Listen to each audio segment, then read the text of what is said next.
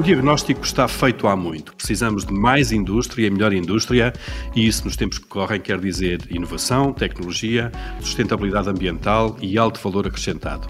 E desde há um ano que quer ainda dizer mais uma coisa. Com a pandemia acentuou-se um risco importante, o da quebra de algumas cadeias logísticas de fornecimento de matérias-primas e de distribuição de produtos.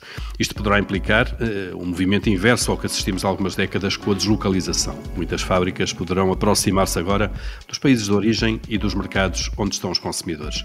É disto tudo que vamos falar nesta série de programas que resulta de uma parceria entre o Observador e a Cotec Portugal, a Associação Empresarial para a Inovação. Sejam bem-vindos ao Regresso à Indústria.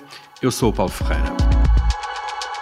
Neste primeiro programa vamos falar de uma área onde as mudanças começam a ser mais profundas, as cidades, as cidades inteligentes e toda a inovação que está à volta deste movimento.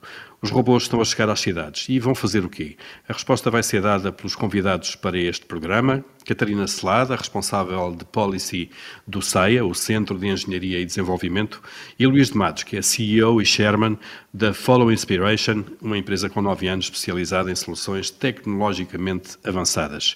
Eh, sejam ambos eh, bem-vindos, eh, Luís e Catarina. Obrigado, boa tarde. Boa tarde, obrigada. Catarina Celada, começando por si, assim de uma forma rápida, o que é que está a mudar ou tem que mudar e vai mudar ainda mais nas nossas cidades e como é que a tecnologia está a ajudar a essa mudança? Eu penso que o grande desafio com que atualmente se confrontam as cidades é o desafio das alterações climáticas. E neste momento as cidades representam 75% das emissões de carbono a nível global e, portanto, há esta necessidade de acelerar a transição das cidades para a neutralidade carbónica. Como nós sabemos, Portugal comprometeu-se em ser neutra em carbono até 2050, mas nós acreditamos que as cidades podem ter um, um, um objetivo mais ambicioso. Por exemplo, Copenhaga comprometeu-se em ser neutra em carbono até 2025 e agora a Comissão Europeia pretende lançar uma rede de 100 cidades um, neutras em carbono até 2030. E obviamente que este processo tem que ser coerente com aquilo que é uma transição justa e inclusiva, uma, uma transição que envolva todos os cidadãos, todas as comunidades. Agora, a tecnologia pode ajudar uh, e por isso se fala cada vez mais de cidades inteligentes. Mas a tecnologia vista numa perspectiva humanista, portanto, colocar a tecnologia aos serviços ao serviço das pessoas e não olhar para a tecnologia numa visão muito tecnocêntrica e neoliberal. Agora, o que é interessante é que esta tecnologia acaba por ser tão mais eficaz quanto mais invisível. A ideia é que a tecnologia uh, seja colocada ao serviço do cidadão, lhe facilite o seu cotidiano, sem ser percepcionada pelo, pela, pelas próprias pessoas. O que nós temos vindo a observar é que a tecnologia tem vindo a ser aplicada em várias áreas da vida urbana. Eu destaco a mobilidade, a energia, a gestão de resíduos ou a própria governação e participação pública. Nós no CEIA trabalhamos essencialmente na área da mobilidade urbana e esta é uma área particularmente crítica porque uh, representa 25% das emissões de carbono em Portugal. Logo, há aqui uma necessidade de aplicar tecnologia à alteração deste paradigma de mobilidade.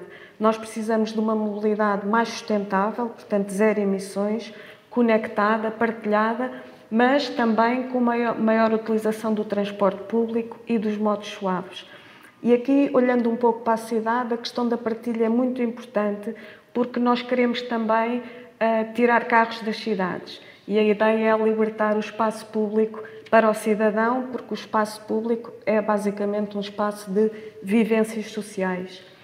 E aí, uhum. para terminar só, o, a, não só a tecnologia é importante, mas também o próprio desenho e planeamento urbano.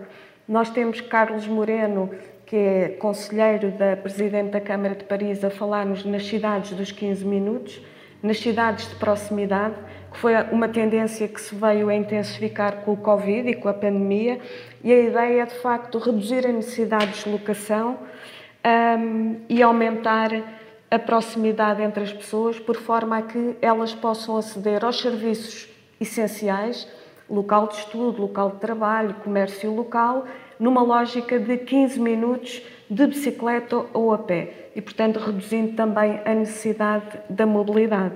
Uhum, isso é todo, todo, um desenho novo das cidades. Luís Matos, que soluções é que estão a ser encontradas então para responder, no fundo, a, a estes objetivos e, e a estas necessidades que temos?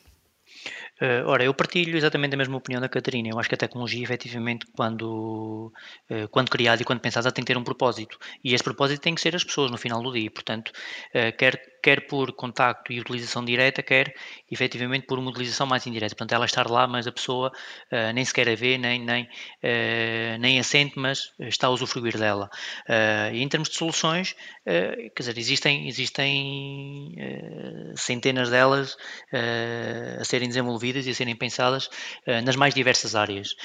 nós tivemos uma muito recente, e portanto fizemos em conjunto, aqui inserida no, no, no Living Lab, promovido pela Câmara Municipal de Matosinhos, onde o CEA tem os seus desenvolvimentos também, uh, e uh, no nosso caso em específico uh, tivemos que criar efetivamente um robô aspirador urbano de folhas autónomos para que efetivamente conseguíssemos ter os parques da cidade, onde nós estamos, sempre limpos e prontos para receber as pessoas nas melhores condições e com isto promover obviamente também aqui o ecossistema e a sustentabilidade do, dos, próprios, dos próprios espaços. Estamos sempre a falar de tecnologia que com uma uma neutralidade carbónica associada, obviamente, uh, mas acima de tudo preparar os espaços e preparar uh, e ter soluções que vão ao encontro das necessidades das pessoas e, portanto, desde o robô que aspira uh, folhas... Já, já agora, Luís Matos, esse Sim. robô aspirador é, é uma máquina que vai andando pelas ruas, pelas, pelos caminhos dos parques e que vai aspirando as folhas com caim das árvores, é isso? Exatamente, este, esse, esse, era o conceito. E, portanto, não numa ótica de ele andar 100% sozinho,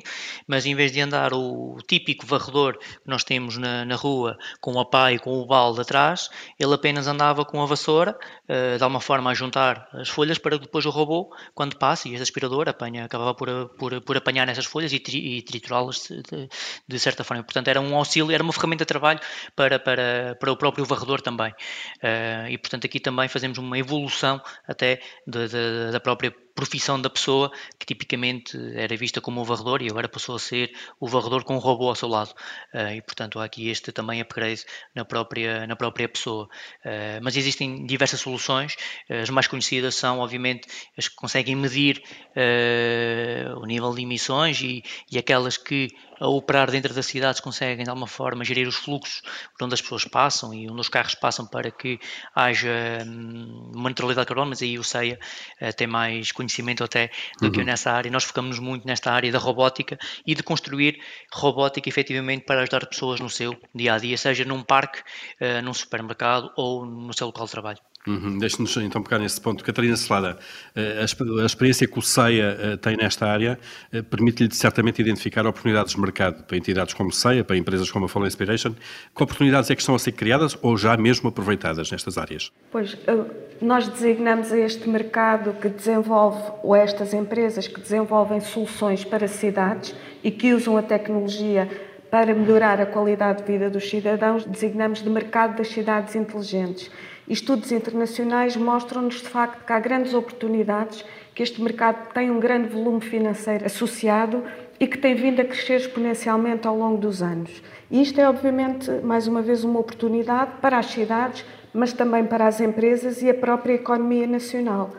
Aqui o CEIA não é uma empresa, nós somos uma, um centro de interface tecnológico, uma associação privada sem, sem fins lucrativos e o que nós desenvolvemos é tecnologias, produtos e serviços na área da mobilidade urbana, mas sempre na lógica de criar uma sociedade mais sustentável e de acelerar a transição para a neutralidade carbónica. Quando as nossas soluções adquirem algum nível de maturidade é comercial, são depois autonomizadas e são criadas em pequenas empresas ou spin-offs que depois colocam os produtos e serviços no mercado. Nós temos vindo a trabalhar. Temos exemplos disso já, Catarina? Sim, nós te temos, temos. Uh, nós temos vindo a criar alguns spin-offs, uh, nomeadamente na área de plataformas de gestão da mobilidade elétrica, na área de, das próprias plataformas de gestão da mobilidade como um serviço e agora também com uma solução interessante que é que designamos de AIR e que basicamente é uma plataforma de sustentabilidade que quando um cidadão usa um modo de mobilidade sustentável nas suas deslocações, por exemplo, de casa para o trabalho, eh, ele está a evitar emissões de carbono.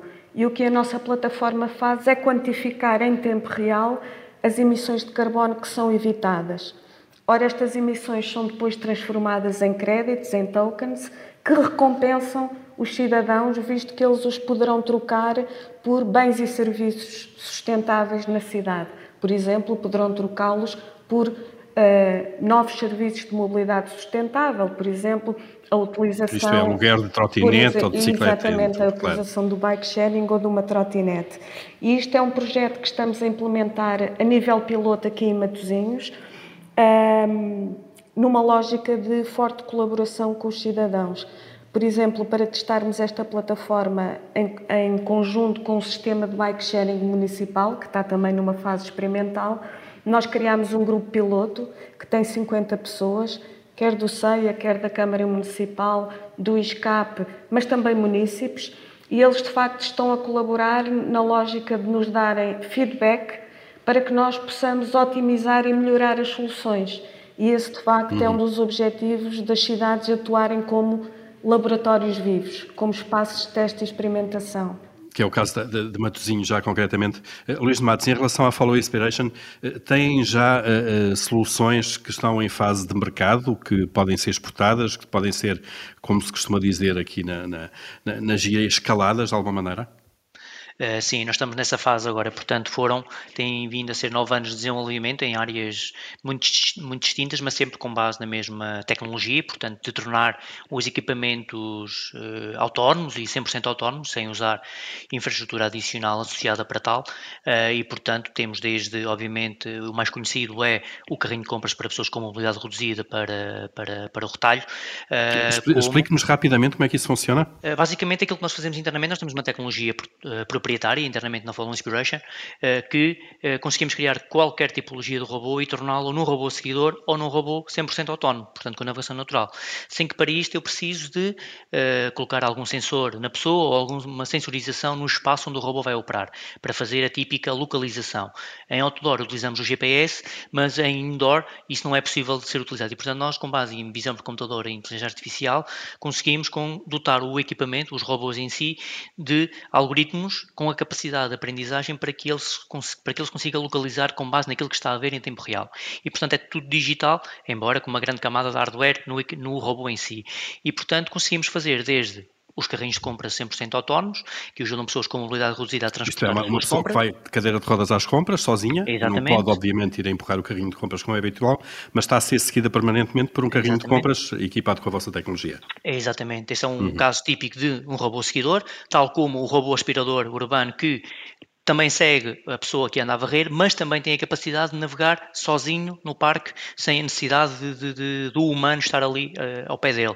Tal como temos agora, mais recentemente, um robô de desinfecção, uh, muito relacionado com Covid e purificação de ar, uh, também para ele andar nos espaços onde as pessoas estão, para fazer aquela primeira desinfecção do ar, para que a doença, digamos assim, o vírus não se, não se propague. Tal como temos na, na, indústria, na logística, por exemplo, uh, robôs que transportam matéria-prima entre secções da fábrica, sem que para isso a pessoa tenha que despender esforço físico para o fazer. Portanto, é o, equipamento que acaba por, por fazer esse trabalho mais físico. E, portanto, uh, são, tudo, são tudo robôs que estão, do ponto de vista do desenvolvimento, feitos uh, e estão prontos a escalar. Portanto, estamos em implementações em, em diversas, com diversas entidades e, portanto, é uma tecnologia madura e escalável neste uhum. momento. E, portanto, está pronta para, para ir para o Sim. mercado ou para ganhar, ganhar mercado. Uh, Catarina Celada, uh, como, é, como, é que nós estamos em Portugal a este nível? Como é que comparamos com outros países, nomeadamente europeus?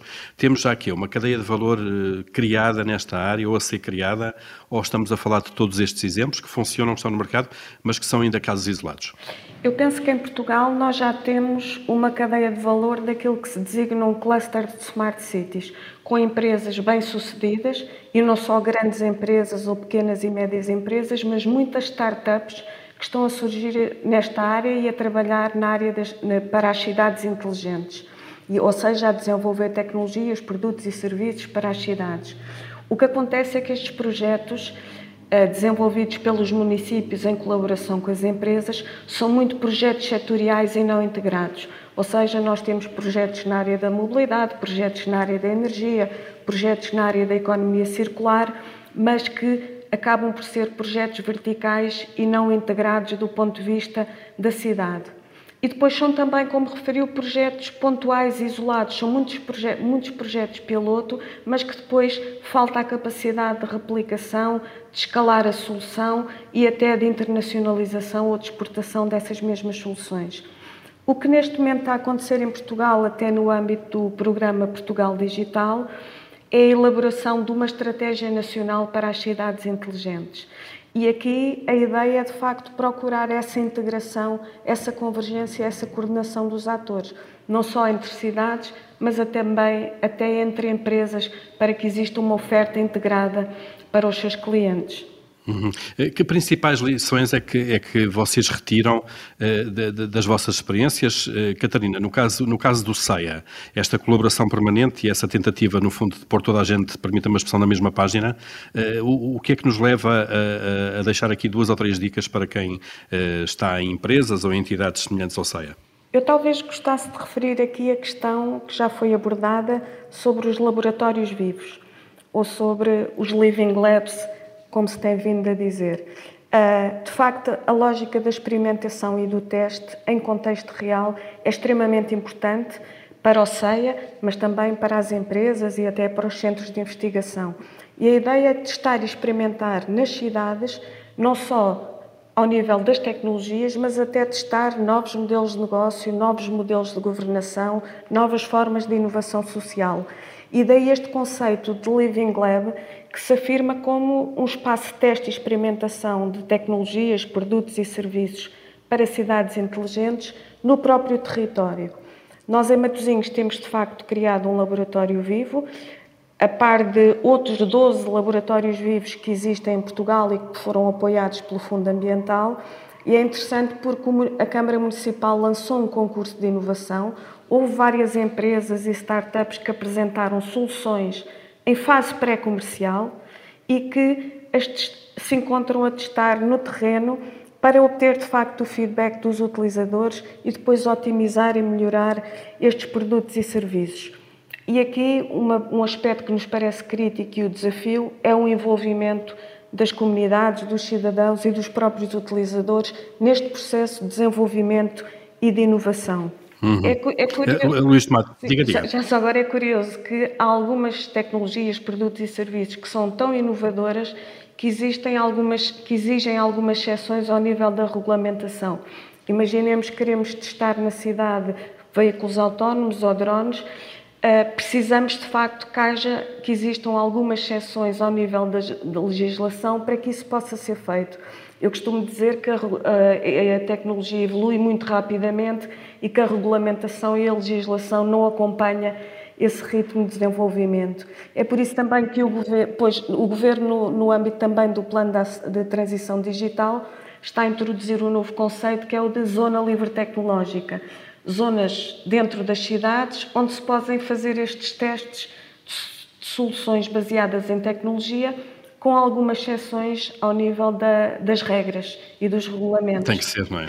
Porque basta pensar num, num, num, veículo autónomo, eh, se ele andar na rua sem ninguém, está logo a violar o código da estrada. O, código, o código da estrada. Código da estrada. Exatamente. E, portanto, é impossível. Uh, Luís Matos, uh, uh, a Follow Inspiration passou de, de, de deixou de, de, ter a sua, a sua base, não a sua sede, penso eu, mas a sua base de trabalho uh, na Covilhã e passou para Matosinhos. Foi à procura também deste Living Lab que vocês se deslocaram? Uh, foi e não só. E, portanto, infelizmente em Portugal, uh, os recursos humanos altamente qualificados nas áreas em que nós atuamos, portanto, na área da robótica e divisão de computador, uh, não estão na Covilhã e não, e não querem sequer deixar o litoral. E, tipicamente, estamos a falar de universidades como a Universidade do Porto, a Universidade do Aveiro, o Técnico, em Lisboa, não querem sair do litoral para ir para, para, para o interior. E essa foi uma das razões que nos fez uh, mudar, digamos assim, de, de, de uh, toda, tudo o que era a engenharia, digamos assim, ok? Uh, para começar. E depois, também foi rápido a nossa decisão de, e quando estamos a falar em startups que têm produtos, seja ele qual for, uma das principais dificuldades que, que, que pelo, pelo que elas passam é a industrialização e a escala do seu, uh, do seu produto. Uh, e, portanto, só se consegue escala efetivamente tendo um processo industrial e industrializado envolvido. E isso só é possível fazer-se com o know-how Uh, que os grandes centros, como o CEIA, por exemplo, têm. E esse foi dos principais factores que nos fez vir para, para, para Matosinhos e para o CEIA para ganhar esse know-how, ganhar uh, elevar a fasquia do nosso produto e, portanto, deixar de ter o piloto e deixar de ter a unidade de protótipo para passar a ter um produto certificado e pronto a escalar efetivamente. E, portanto, são essas oportunidades que nós, uh, na altura, uh, tivemos que procurar e, e encontramos, encontramos aqui. A par disso, obviamente, e aquilo que a Catarina estava a falar e muito bem, nós, e eu lembro-me perfeitamente que quando nós quisemos certificar o nosso primeiro robô de, do retalho, não conseguimos certificar em Portugal. Tivemos que ir uh, para uma entidade internacional, uh, pegar em várias normas para conseguir ter uma marcação CE, por exemplo. E isso é válido para qualquer robô autónomo que nós façamos ainda hoje em dia. Não há uma legislação, não há uma norma que diga um robô autónomo uh, tem que cumprir estas regras, esta e esta e esta. Isto ainda não existe, okay? ainda não chegou a esse acordo sequer. E, portanto, uh, tem que ser um, um conjunto de, de, de, de, normas, de conjunto normativos que nós temos que responder e, e, portanto, estas zonas livres tecnológicas efetivamente servem para testar. Mas depois temos um problema a seguir, que é, nós até podemos testar e temos uma solução efetivamente implementável e escalável, mas depois não temos as devidas certificações para o poder retirar destas zonas livres tecnológicas, de certa forma, não é? E escalar no mercado. Há um e isso é um desafio que nós temos. Claro, há um trabalho, trabalho, a fazer, a fazer. em termos Sim. complementares. Uh, Catarina Celada, uh, como, é que estamos de colaboração? Muito rapidamente, estamos a chegar ao fim do nosso programa, mas uh, por regra não sabemos até que ponto é que será mito ou realidade. Há um pouco a ideia de que eh, as empresas muitas vezes têm dificuldade em colaborar umas com as outras e, mesmo entre a academia ou entidades como CEIA e as empresas. Estamos a melhorar esse tipo de, de ambiente? Eu penso que sim. Uh, nós falamos já há mais de 20 anos da colaboração entre empresas e, no, e até da colaboração Universidade-Indústria, uh, Universidade-Indústria, Centros de Investigação e Indústria. O que eu acho interessante é que nesta política de inovação falta aqui um terceiro elemento que são as cidades. E nós cada vez mais temos vindo a colaborar empresas, universidades e cidades. Por exemplo, ao nível, uh, o Governo lançou a semana passada um concurso para se criarem agendas mobilizadoras para a inovação empresarial. O CEIA está envolvido numa agenda concreta na área da mobilidade e a ideia é desenvolver e industrializar produtos e serviços de mobilidade a partir de Portugal até 2026. E para que estas agendas sejam possíveis, nós precisamos ter um consórcio de mais de 30 empresas, centros de ID, municípios a colaborar, senão isto não é possível, porque a ideia é desenvolver produtos e serviços integrados a partir de Portugal e com capacidade de exportação e de internacionalização. Portanto, são obrigados a colaborar, eh, mesmo neste, neste caso concreto. Não é? Luís de Matos, a mesma questão. Eh, a colaboração entre empresas eh, já é uma prática da Follow Inspiration? Sim, é cada vez mais. Portanto, há um velho ditado que, que, que diz que uh, nós efetivamente juntos somos muito mais rápidos uh, e temos muito mais conhecimento e, portanto, uh, e isso hoje em dia, e nós somos a prova disso, portanto, nós nascemos dentro de uma universidade, conseguimos sair dessa universidade, envolvemos com laboratórios, centros de investigação e engenharia, como o SEI, em várias universidades, várias colaborações e, portanto, e mesmo com outras entidades. temos vários projetos em que não é apenas a Follow está, uh, mas está também outro conjunto de, desde a academia até entidades privadas, e portanto isso é uma prática e que tem que ser promovida e tem que, e tem que fazer sentido cada, cada vez mais. Tem, desde que se ele, uh, consigam alinhar uh, os objetivos de, e os interesses de cada entidade, que isso é sempre a principal discórdia, geralmente dentro deste, género de projetos, penso que quando há esse alinhamento, e tem que haver esse esforço para esse alinhamento, portanto é cada vez mais benéfico e, há, e está cada vez mais em cima da mesa isso. Muito bem, um caminho a seguir. Resta-me agradecer a Catarina Celada, do CEI, a Luís de Matos, da Follow Inspiration. Neste primeiro programa da série O Regresso da Indústria, falamos de como a tecnologia está a mudar e vai continuar a mudar certamente as nossas cidades. Esta é uma parceria do Observador com a Cotec. No site do Observador encontrará sempre o podcast deste programa e mais informação sobre o tema. Eu sou Paulo Ferreira e regresso no próximo programa com outro tema e outros convidados. Até lá.